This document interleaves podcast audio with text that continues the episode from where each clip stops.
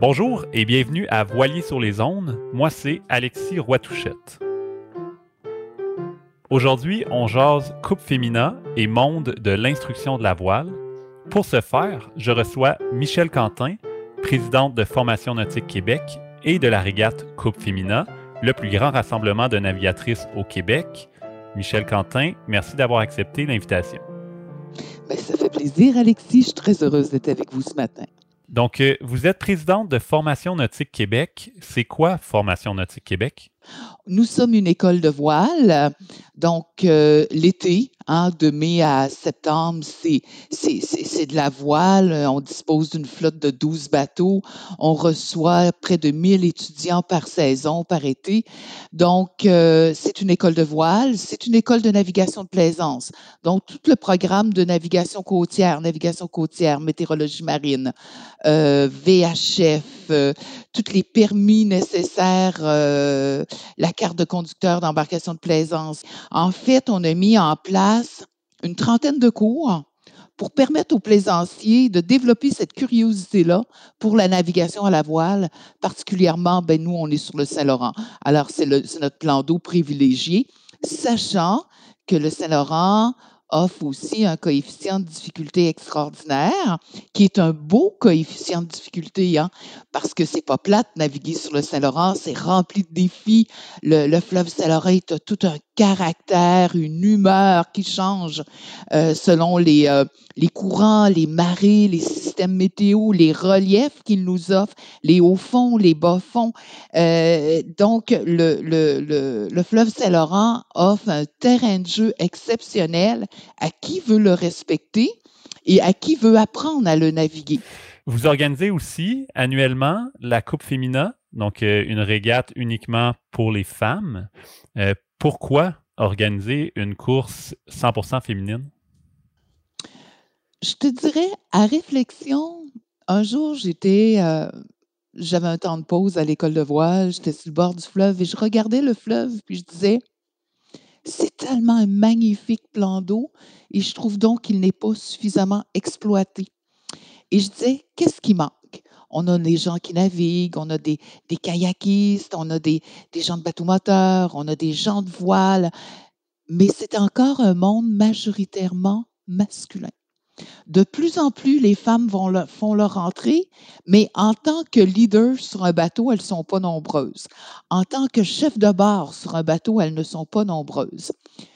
Donc, j'ai dit, on va lancer la Coupe Féminin. Ça, pour moi, c'est mon plaisir. Sortir des sentiers battus, hein, tout ce qui n'est pas facile, euh, tout ce qui est à développement, euh, tout ce qui est à, à penser, à songer. Je, je, m'épanouis là-dedans. J'adore ça. Donc, est arrivée la Coupe Féminin. Ça a été euh, compliqué. ça a pris du temps à monter comme projet? Ben, en fait, c'est de motiver tes femmes à embarquer euh, de demander très peu son propriétaire de bateau. Donc, elles doivent demander au conjoint, à l'ami, à un ami, à un cousin, tu me passes-tu ton bateau? Alors, il y a eu ce coefficient de difficulté-là aussi. Hein? Donc, euh, mais on a regroupé pour la première édition huit bateaux, ce qui était complètement extraordinaire.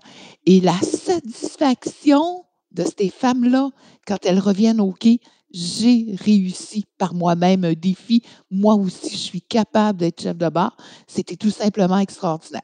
Alors moi, j'ai lancé ça pensant que ce serait l'histoire d'une fois. Après ça, ben, c'était deux, c'était trois, c'était quatre. Et là, on, en serait rendu, si ça n'avait pas été de la COVID, en 2020 à la septième édition. Mais on se prépare quand même en sourdine, à pas feutrer, on a des plages horaires qui sont visées pour 2021. Peut-être que l'événement ne sera pas aussi glamour que les années précédentes, mais l'événement sera là cette année. Je crois très, très fort, j'y crois, l'événement sera là en 2021. Oui, on se le, on se le souhaite. Euh, combien de bateaux maintenant participent? On est passé de 8 bateaux à 34 bateaux, Alexis. Ce qui, est, on est passé de 40 femmes à 206 inscriptions. La dernière édition, on n'a pu en recevoir que 184. Et j'explique parce que plusieurs, puis, puis là, c'est le rendez-vous de l'audace au féminin. Hein? on leur dit aux filles, prenez votre place, vous êtes capables. Donc, il y a celles qui arrivent avec leur bateau. Il y a celles qui osent demander au conjoint parce que très peu sont propriétaires d'un bateau. Mais c'est ça que moi, je veux. Je veux leur donner accès à ce monde-là parce que je veux qu'elles prennent leur place. Et tu as celles qui disent, ben moi, je m'embarque comme équipière. Mais si j'ai 200 équipières puis 8 skippers, ça ne fonctionne pas, là. Donc, de plus en plus, je dis aux filles, écoutez, je ne peux pas en construire des bateaux durant l'hiver, j'en invente pas non plus. Préparez votre équipage parce que celles qui arrivent en équipage sont sûres de partir. Mais celles qui s'inscrivent, euh, comment je dirais ça, comme participants libres, en attendant qu'il y ait une place sur un bateau, ben ça arrive que je ne peux pas embarquer tout le monde. Le minimum qu'on demande, c'est que les filles aient au moins un cours de voile élémentaire, parce que c'est pas de la balade, là, c'est une course. Puis c'est étonnant de voir comment, avant le départ, toutes ces femmes-là ont les papillons dans l'estomac, mais rendues sur l'eau, elles ont tout le couteau entre les dents. Elles veulent, elles veulent, elles veulent. Puis, puis mais comment je dirais, je suis tellement animée, épanouie par cette réaction-là de voir que je les ai amenées à faire un petit pas de plus, que toute l'équipe de Coupe Féminin a embarqué là-dedans et on amène les femmes à se dépasser. C'est de toute beauté de voir le retour, la fierté de, ces navigatrices-là qui ont osé par elles-mêmes faire le défi.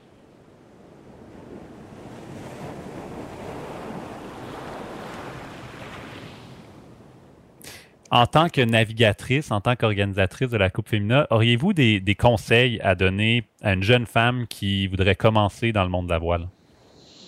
Une jeune femme qui voudrait commencer dans le monde de la voile, je lui suggérerais en premier, en, premier lieu, dans un premier temps, suivre un cours prendre un cours. Pas prendre un cours avec un voisin qui, qui va lui dire euh, tire sa bleue, donne du loup à rouge et euh, laisse aller la noire. C'est pas ça, faire de la voile. Faire de la navigation à la voile, c'est, c'est, une façon de faire conduire un bateau, le faire de façon sécuritaire, bien le faire, bien comprendre le langage marin, bien comprendre le comportement du bateau dans telle telle circonstance. Donc, la première chose à faire, prendre un cours de voile auprès d'une école reconnue. Euh, auprès d'un instructeur qui a les compétences pour enseigner la voile aussi, et non auprès de n'importe qui. Oui, chez Formation Nautique Québec, on est une école de voile. Tout le monde n'est, oui, s'ils viennent chez nous, on est content, mais il y en a d'autres bonnes écoles de voile aussi, et il y a d'autres façons aussi de faire l'apprentissage de la voile. Et au Québec, peu de gens savent qu'il est possible de faire de la voile sans avoir de voilier. Donc, il y a des écoles qui mettre à, contribution ou à la disposition des étudiants. Bon, je donne l'exemple chez Formation Nautique Québec avec une flotte de 12 voiliers, mais quand les, les étudiants ont fini leur cours, on a une panoplie d'activités à tous les jours pour permettre aux étudiants de retourner sur l'eau. Donc, euh, apprendre, parfaire leurs connaissances, développer leurs habiletés techniques, développer leurs réflexes. Parce que faire de la voile, faire un cours, c'est une chose. Mais après ça, l'évaporation du savoir, c'est 60% qui s'évapore, qui est perdu si tu ne repratiques pas et si tu ne reviens pas. Donc, il ne faut pas que l'investissement, sans faire de jeu de mots, l'investissement tombe à l'eau. Donc, ce qu'on dit, venez faire un cours de voile. Ça, c'est un enrichissement de départ. Et après ça, venez pratiquer. Faites-en de la voile. Donc, souvent, la tendance aujourd'hui, il va y avoir aussi des opportunités par certaines organisations qui vont être offertes de faire de la voile pour pas trop cher. Il y a toujours un risque au pas, pas trop cher. D'accord? On ne sait pas avec qui on embarque, on ne connaît pas l'état du bateau, on ne connaît pas les conditions du bateau, puis on ne connaît pas les compétences du, du, capitaine également. Donc, de suivre un cours, ça met en relief quand tu embarques sur un bateau, j'ai des petites lumières rouges qui s'allument. Pourquoi? Oui, avoir des, connaissances euh, de base qui nous permettent de, juger euh, de la sécurité d'une embarcation, d'un capitaine, d'une capitaine? Oui, et par, et par le fait même, est-ce que ma sécurité est en jeu? Est-ce que je vais avoir des interventions au-delà de mes limites qui vont m'être demandées? Est-ce que je suis en sécurité euh, sur l'eau? Mais aussi socialement. Là, Donc, il y, y, a, des risques à ne pas prendre. Donc, le départ, si on en revient au départ, une jeune fille, peu importe, une jeune fille, un jeune homme, peu importe qui, quand on veut commencer la voile, la première chose à faire, commençons par un cours. C'est un incontournable pour bien voir dans un premier temps, est-ce que je vais vraiment aimer ça? Et de le faire de façon plaisante et sécuritaire. C'est agréable de faire de la voile. Hein? Ça semble sexy faire de la voile, mais il y a des manœuvres à faire, il y a des choses à faire. Il faut vraiment comprendre l'environnement avant de se lancer euh, avec n'importe qui sur l'eau. Ouais, c'est malheureusement pas toujours euh, boire son euh, margarita sur la plage arrière. Euh, revenir à la, à la Coupe Fémina, donc, ça se passe comment une Coupe Fémina là, sur le terrain? Donc, c'est une course de, de voilier, mais plus précisément, c'est où, c'est quand, c'est comment? Normalement, ça se déroule le premier week-end de juillet. On a commencé par une journée. Après ça, ça a duré deux jours. Après ça, les prochaines étapes vont être trois jours. Naturellement, ça devait être trois jours en 2020. Si la COVID nous le permet, ce sera toujours ça. Sinon, elle, sera un petit peu réduite. Mettons qu'il n'y a pas de COVID, tout va bien on garde le cap. Donc, une fin de semaine de trois jours d'activité.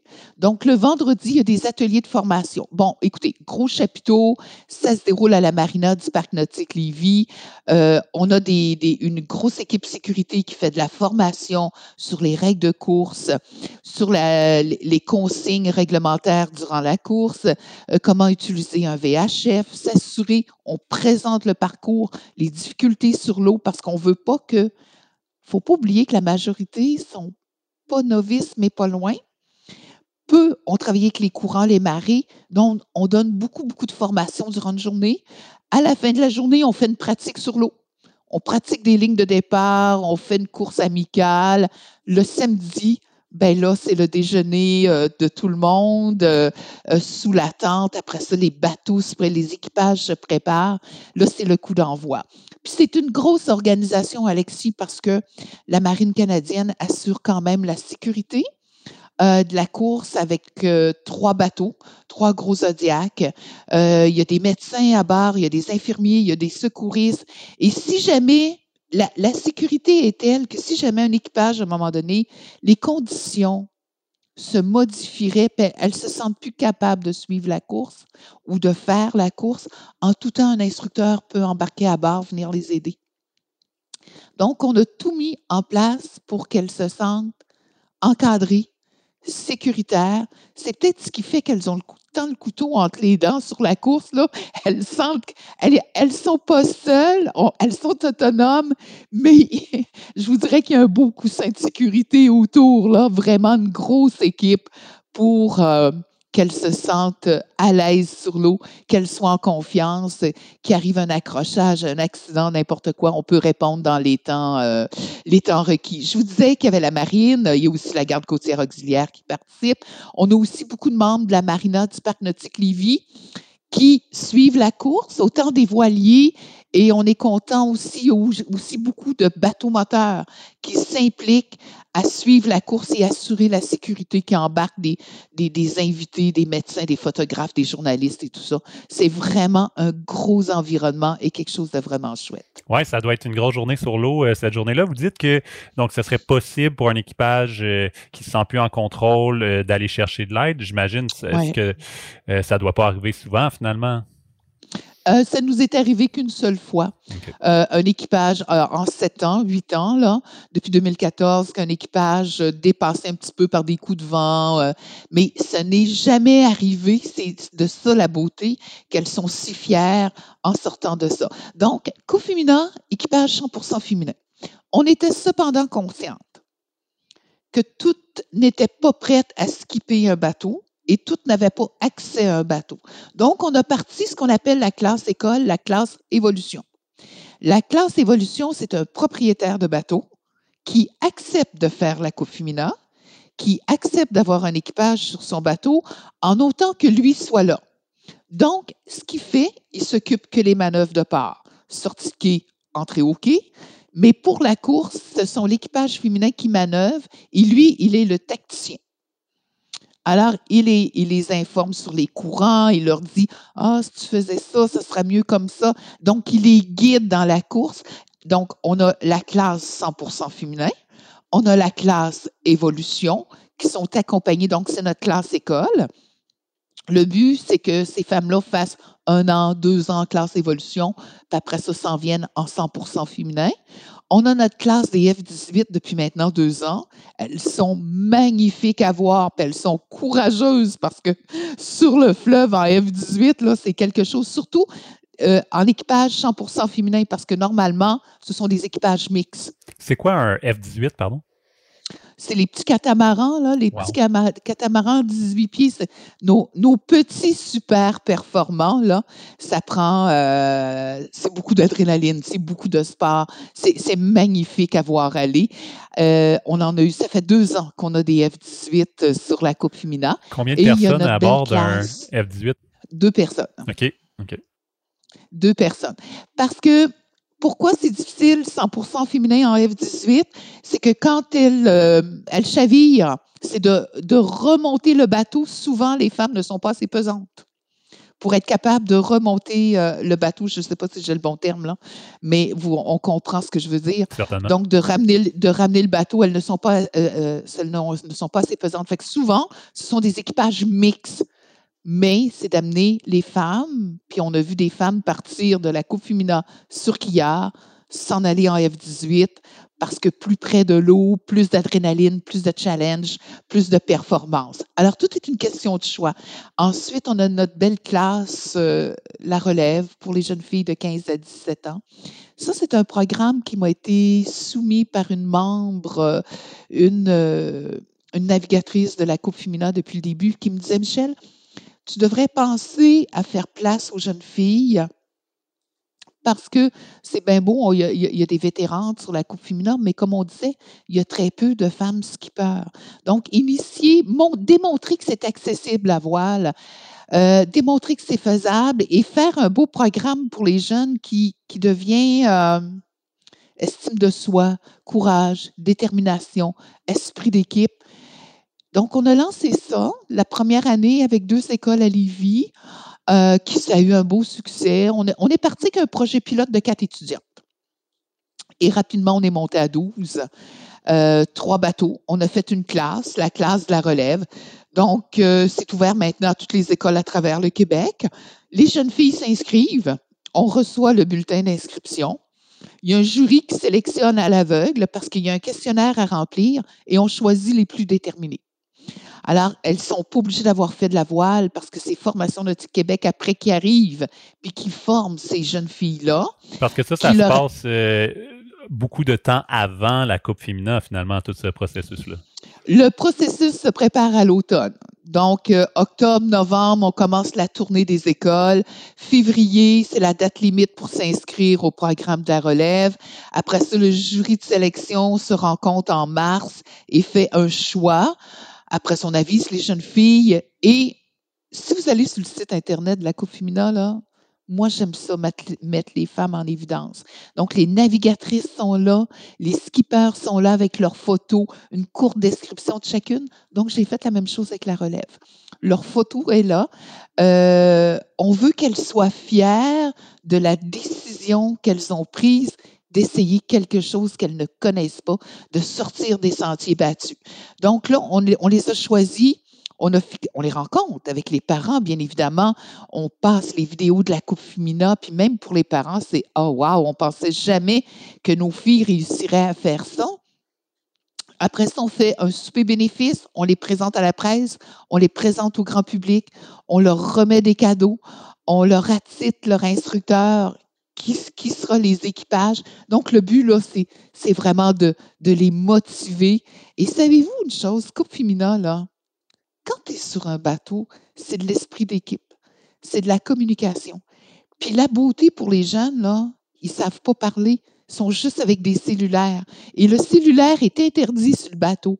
Fait qu'au début, c'est drôle parce qu'on les voit un petit peu déstabilisés. Comment je fais pour communiquer? On parle. Donc, il n'y a rien de mieux que de parler. Et ce qu'on leur fait comprendre que selon les communications qu'elles passent à chacune, c'est leur sécurité qui est en jeu. Donc, c'est important de bien parler. Information reçue, parée, oui, c'est pas paré. Euh, tu sais, donc. eh, ouais. Eh, effectivement que c'est des compétences finalement qui, qui sont euh, transversales, si on veut, là, qui vont s'appliquer ailleurs dans leur vie, qu'on apprend en voile. Euh, ce, qui est, ce qui est très fort là, dans l'éducation par la voile, moi je trouve, euh, chez les jeunes en particulier. Là. Donc là, c'est pour les filles de 15 à 17 ans, si je comprends, bien. Voilà. Euh, Vous dites que c'est possible pour des jeunes filles donc de cet âge-là de s'inscrire, peu importe leur école, au Québec. comment ça fonctionne rapidement si quelqu'un nous écoute puis dit Ah, j'aimerais ça faire ça, moi? Ben, j'aimerais ça faire ça. On va sur le site Internet de Cofimina, Bateau de la relève. Puis là, le formulaire d'inscription est là. Alors, on regarde, on répond aux questions, on les réfléchit.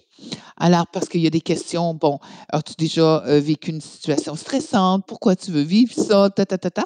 Alors, elles doivent répondre, prendre le temps de bien réfléchir leurs réponses parce que, comme je disais, on prend les plus motivés. Après ça, le jury de sélection fait un choix à l'aveugle. Donc, il a les formulaires sans avoir le nom de l'étudiante. Et après ça, nous, on fait le dévoilement.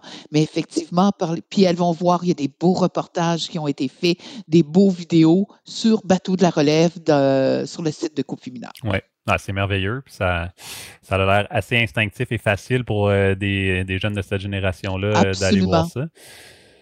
Euh, donc, au final, après tout ce programme-là, elles vont participer à la Coupe Femina avec une skipper à bord de leur bateau. C'est bien ça? C'est bien ça. Elles ne sont pas réparties 12, une, à, une éparpillée un peu partout.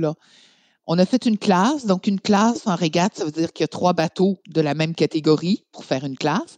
Donc, on a fait une classe la relève, trois bateaux entre 29 et 30 pieds, des bateaux similaires pour qu'il y ait un beau challenge.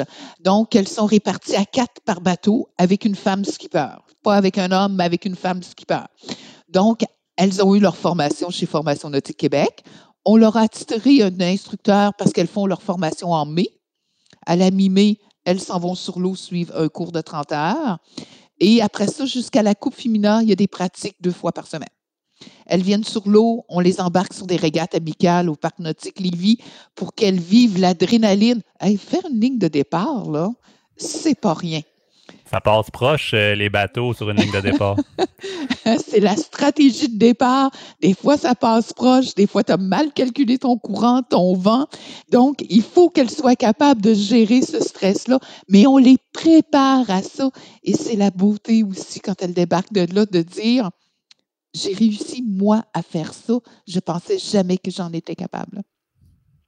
Il y a des beaux témoignages là, sur, euh, euh, sur la page euh, Bateau de la Relève. Là, les jeunes filles témoignent par vidéo. C'est elles qui ont demandé à faire des vidéos de leurs témoignages parce qu'elles veulent partager leur expérience pour motiver les autres à s'inscrire. Oui, ouais, c'est fort sur un bateau, le travail d'équipe, la communication, comme vous dites.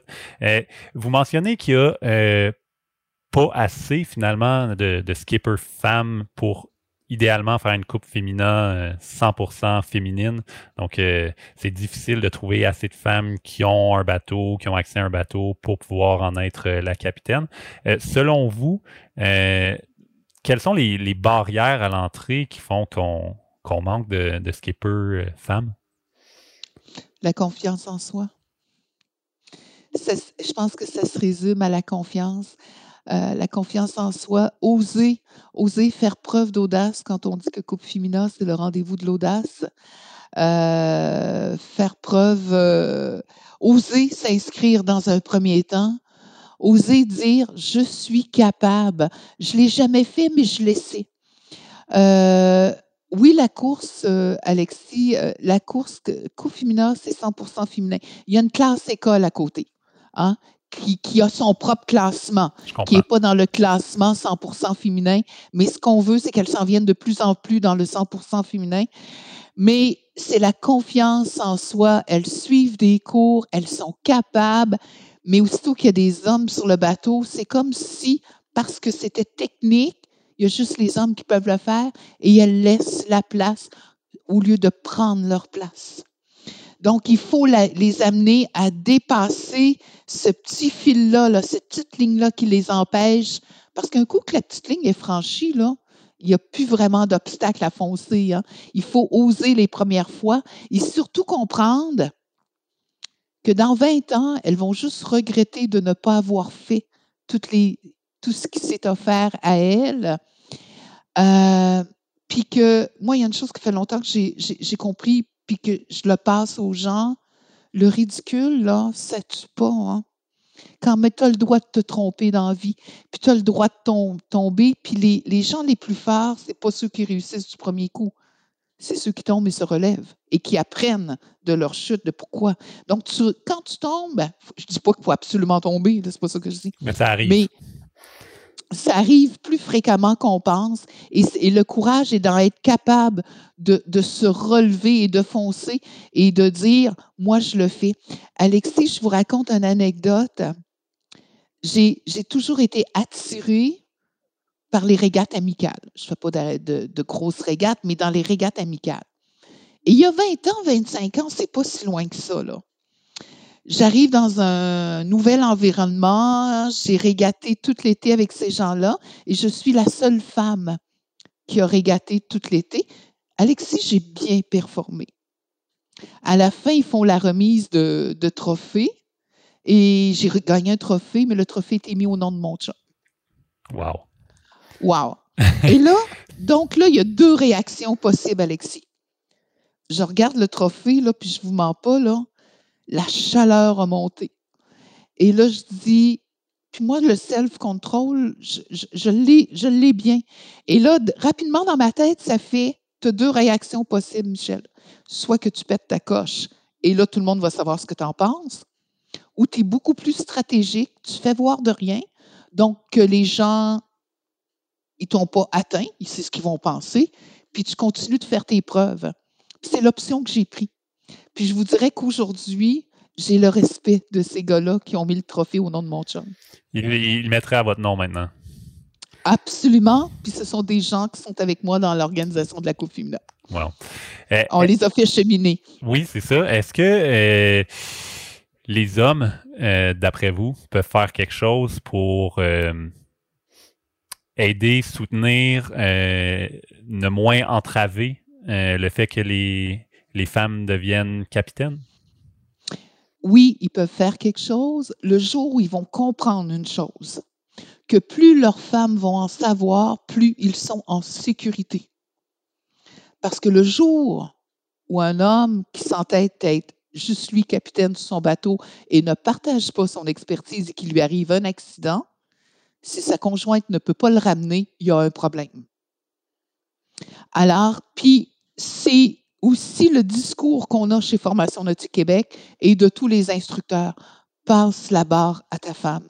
Arrête, arrête de l'envoyer sur le quai, là. Faut qu'elle saute quai avec une amarre, là. Elle est capable de faire autre chose. Toi, vas-y quai. Montre-lui comment te ramener s'il arrive quelque chose. Quoi faire si tu te blesses? Comment parler à la radio? Euh, comment euh, faire ses virements de barre? Comment aller en situation d'urgence et faire un appel de détresse? Ne serait-ce que ça, ce serait déjà un gros pas de fait. Et pourquoi pas un jour devenir euh, co-skipper? Voilà. C'est tout le temps l'objectif. C'est l'objectif. En fait, souvent, je vais dire aux hommes, plus vous allez faire de la place à votre femme, plus elle va comprendre pourquoi un bateau gîte, pourquoi il se passe ça, pourquoi c'est si bruyant, elle n'aura pas peur, là. Donc, vous dites que les femmes, vous vendez vos bateaux. J'ai encore quelqu'un cette semaine qui me disait, ma femme n'aime pas ça bon, je ne peux pas aller plus loin dans la conversation, là, mais souvent, les femmes ne sont pas assez impliquées sur les manœuvres du bateau, sur les explications, sur le partage des connaissances, dire, écoute, il va se passer telle, telle situation pour ça. Oui, ça gîte beaucoup. On choque la grande voile. C'est vrai qu'il y en a qui ne savent pas qu'on peut choquer la grande voile, là. mais si tu choques la grande voile, le bateau va moins gîter, il va moins dériver, moins ici, moins. Donc, ça, ça récon tu ne peux pas aimer pratiquer un loisir si tu ne sais pas comment ça fonctionne. Tu ne peux pas passer ta vie à suivre quelqu'un, puis c'est sa passion à lui. Donc, quand on veut que ce soit un succès, il faut que ce soit une activité de couple, il faut que les deux avancent au même niveau. Oui. Eh, si une femme veut profiter de la Coupe Fémina qu'on espère aura lieu en 2021 pour euh, justement gagner en confiance, puis éventuellement euh, pouvoir euh, skipper son propre bateau. Ça fonctionne comment? Comment elles euh, s'inscrivent? Comment elles viennent vous voir? Sur le site Internet de Coupe Femina, Alexis, toute l'information est là. Il y a quatre façons de s'inscrire. Elle peut s'inscrire comme équipière seule, sans équipage. Elle peut s'inscrire comme équipière qui rejoint un équipage. Donc, elles sont cinq membres, puis ils sont déjà titrés à un bateau. Elles peuvent s'inscrire comme skipper sans équipage. Donc, à ce moment-là, moi, ça permet de jumeler des équipières qui étaient libres, hein, qui sont inscrits euh, sans être attitrés, et tu as les skippers qui s'inscrivent avec leur bateau et avec équipage. Donc, il y a quatre façons de s'inscrire à la Coupe féminine.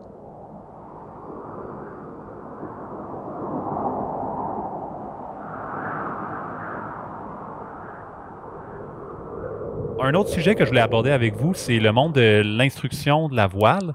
Donc, euh, il semblerait qu'il est parfois difficile euh, de trouver des instructeurs, des instructrices de voile. Et là, je me dis, ah ben si moi j'ai peu d'expérience en voile, puis que j'aimerais devenir instructeur, je fais comment?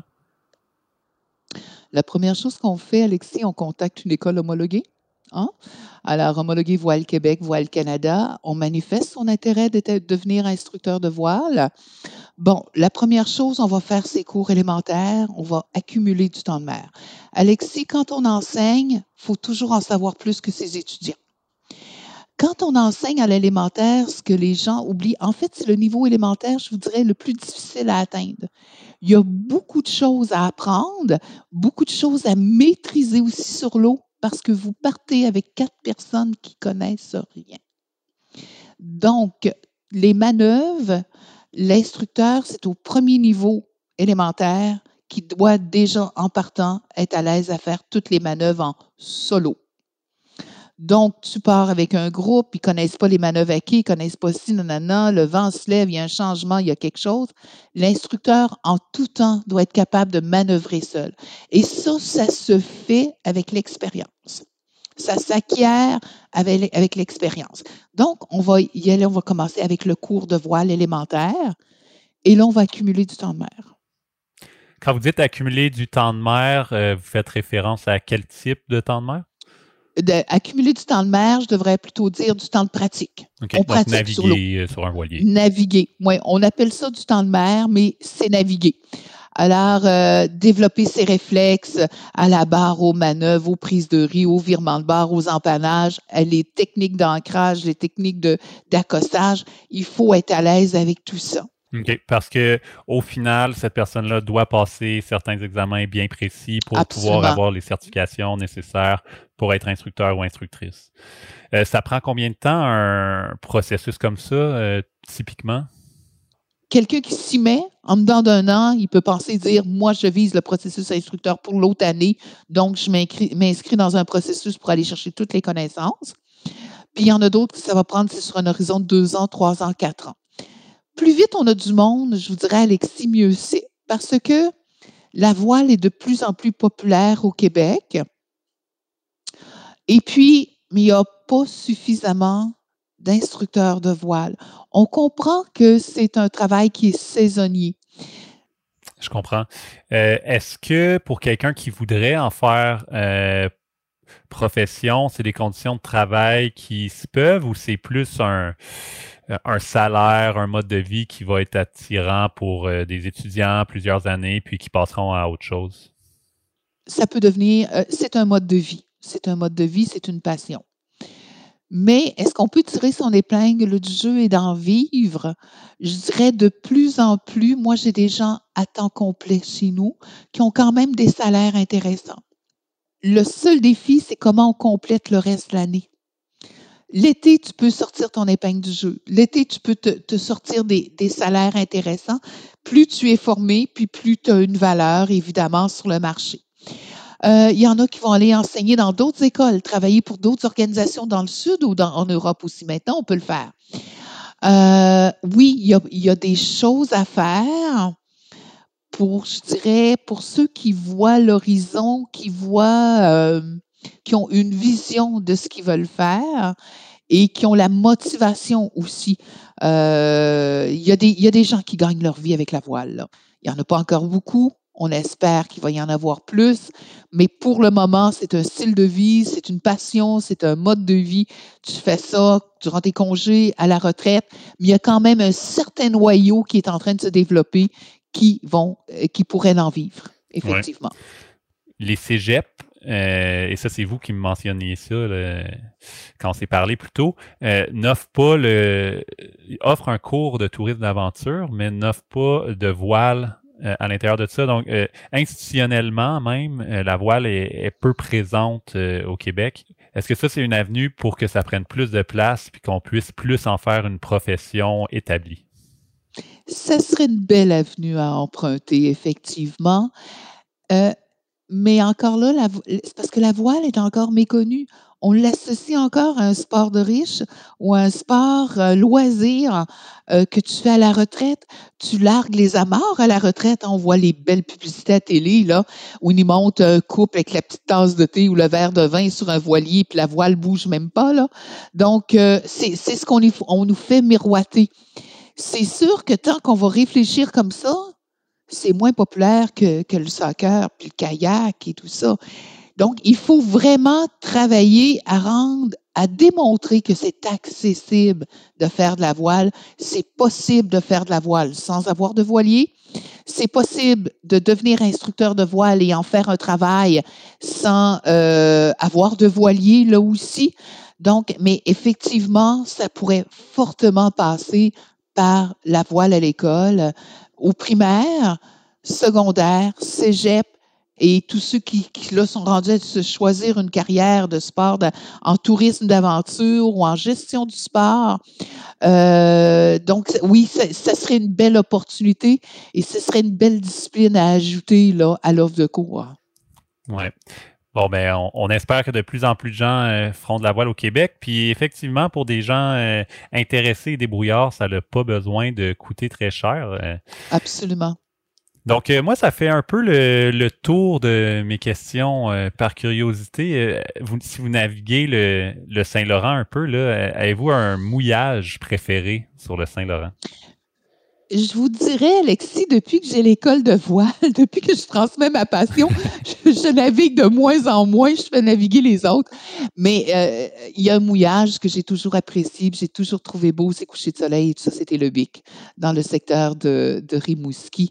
Alors, euh, c'est un plan d'eau exceptionnel. Euh, ce secteur-là est magnifique à naviguer et le Bic est un incontournable. Oui, vous avez mon vote ici pour ça aussi. J'habite euh, Rimouski, puis euh, une belle place pour la fin de semaine, euh, le Bic. Absolument, absolument. Puis un film sur la voile que vous auriez à suggérer? Alexis, le film qui m'a marqué beaucoup parce qu'il me rejoint de par ma, je, je dirais, de par ma façon d'être, ma façon de faire les choses. J'aime les gens d'audace. J'aime les gens qui sortent des sentiers battus.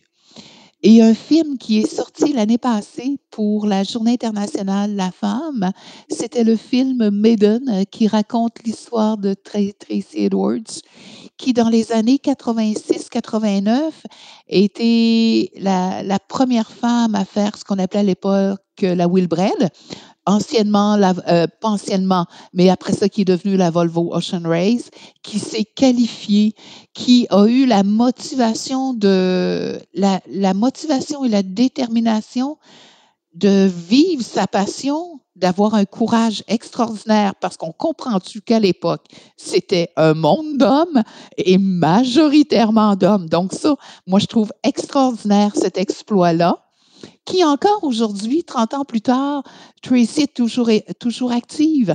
Le bateau Maiden voyage énormément, forme de la relève, forme des femmes à faire de la voile et tout ça. Donc moi, c'est un incontournable. Euh, le film qui m'a marqué de par son audace, son courage, sa détermination, un film inspirant, c'est Maiden. Excellent. Donc, euh, à voir, je l'ai vu euh, personnellement, puis euh, c'est effectivement assez inspirant. Puis, si on pense que la voile est un monde d'hommes aujourd'hui, ben c'était encore pire. c'était encore pire à l'époque. oui, 30-40 ans. Ben, excellent. Michel, merci beaucoup d'avoir pris le temps. Puis, ben, peut-être au plaisir de se croiser sur le fleuve. Au plaisir. Bye bye.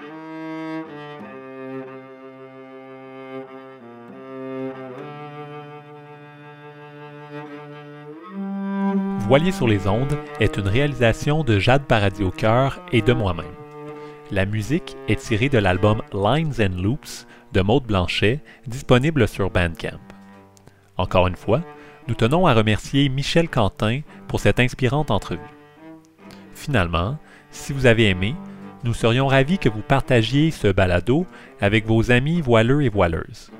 Vous pouvez nous trouver sur la page Facebook de Voilier au pluriel sur les ondes, sur votre application de podcast ou encore en ligne sur le site Anchor, comme une encre en anglais, au anchor.fm, barre oblique, voilier sur les ondes. Merci et à la prochaine.